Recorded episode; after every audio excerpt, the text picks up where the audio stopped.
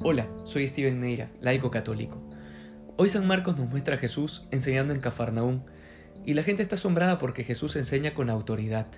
Sin embargo, el episodio central de todo esto es el exorcismo que Jesús realiza sobre un pobre hombre que estaba poseído. Sin embargo, creo que antes de hablar de esto hay que despejar ciertas dudas al respecto. Primero que el demonio no es un personaje mítico que sirve para que los niños se tomen la sopa tampoco es una, personificación del mal, eh, como creen y enseñan algunos, sino que es verdaderamente un ser personal que busca la perdición de las almas.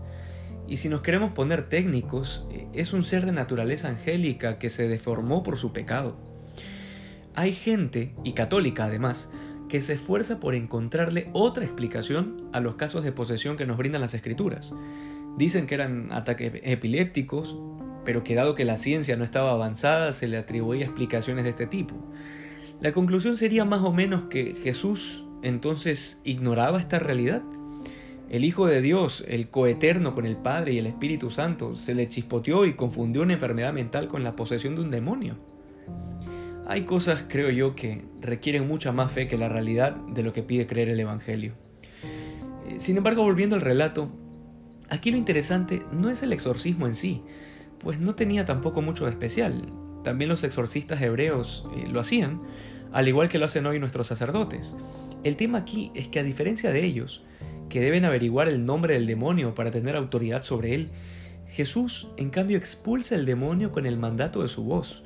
Es decir, no invoca a ningún otro, no habla en nombre de otro, sino que es a través de su propia autoridad. Hoy la enseñanza central es el poder que tiene el nombre de Jesús sobre los infiernos. Hechos 4:12 nos dice que no hay otro nombre bajo el cual debamos salvarnos. Y creo que hoy es importante que sepamos invocar el nombre de Jesús ante las tentaciones. ¿Cuáles tentaciones? Bueno, ante el deseo de maldecir, ante la sed de venganza o incluso ante la tristeza.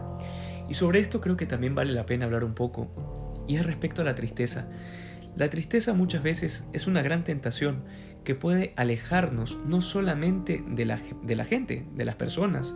Nos encerramos en nosotros mismos, muchas veces eh, nos encerramos físicamente incluso y no queremos salir o no queremos hacer nada, dejamos de comer. Eh, pero más allá de eso, la tristeza es un signo de desesperanza muchas veces hasta cierto punto uno dirá, bueno, es natural la tristeza. Y por supuesto, cuando suceden cosas que, son malas eh, o desgracias o, muere algún ser querido, la tristeza es, es, muy normal. Pero cuando la tristeza se convierte en algo que verdaderamente eh, comienza a hacerse rutinario, que se hace mucho más profundo y que se hace mucho más seguido, pues definitivamente ya la tristeza no es normal y comienza a coquetear un poco con la desesperanza, es decir, con la pérdida de fe, con la pérdida de fe en el poder del nombre de Jesús. Yo creo que hoy sería interesante que meditemos un poco acerca de el poder que tiene el santo nombre de Jesucristo. Muchas veces lo invocamos eh, a manera de broma, usamos el santo nombre de Dios en vano.